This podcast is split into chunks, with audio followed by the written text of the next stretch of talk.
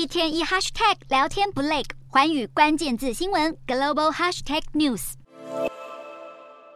因为油价上涨而需求逐渐恢复，美国股市能源股表现亮眼，而美国法院批准微软收购暴雪动视，也带动科技股买气。投资人同时也关注当地时间周三公布的六月消费价格指数和周四公布的生产者价格指数，期待心理下，美股四大指数全数收红，道琼指数飙涨三百一十七点零二点，收三万四千两百六十一点四二点。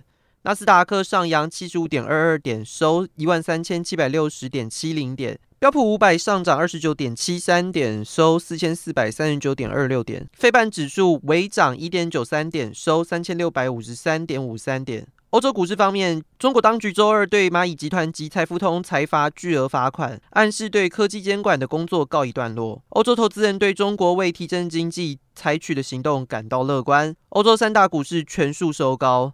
英国股市微升八点七三点，收七千两百八十二点五二点。德国股市上涨一百一十七点一八点，收一万五千七百九十点三四点。法国股市劲扬七十六点三二点，收七千两百二十点零一点。以上就是今天的欧美股动态，